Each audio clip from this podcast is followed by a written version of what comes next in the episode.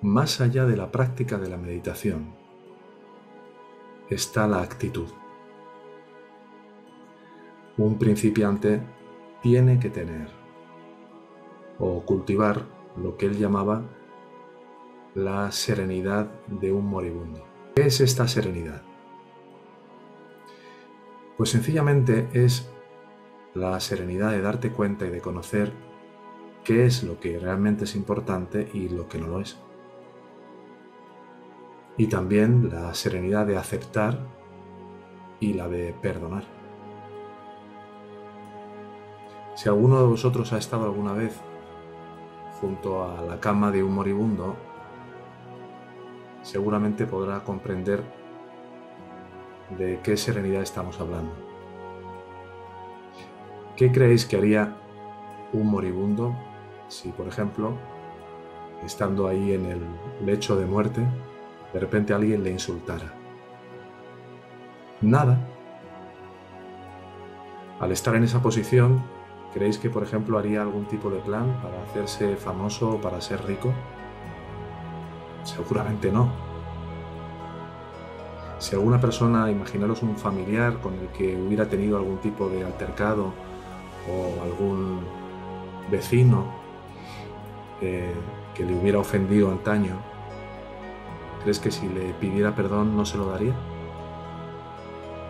Por supuesto que se lo daría. Porque un moribundo realmente conoce la total falta de sentido de la enemistad. El odio es siempre un sentimiento bastante lamentable, porque ¿quién desea morir sintiendo odio en su corazón? Nadie. El moribundo normalmente ya lo que busca es paz, tranquilidad. Y seguro que hubo un tiempo en el que el moribundo pues seguro que se permitía el lujo de albergar cualquier tipo de sentimiento de codicia, de orgullo, de, de ira, de cólera, de lujuria. Pero en ese momento, en ese momento en el cual ya sabes que no hay nada más que hacer, pues lo que quieres es tener paz. Y probablemente ese moribundo, seguro que en un tiempo pues fue condescendiente con sus malos hábitos y seguramente que en ese instante ya ha soltado eso. Queridos hermanos, cuando hayamos respirado por última vez, este cuerpo físico nuestro se convertirá en un cadáver. Y si nos esforzamos por considerar este cuerpo como un cadáver, por ver que realmente, como muchas veces os he dicho, es un producto en descomposición y putefacción permanente, en la medida que tengamos esa disposición de ver este cuerpo no es más que un cadáver en potencia,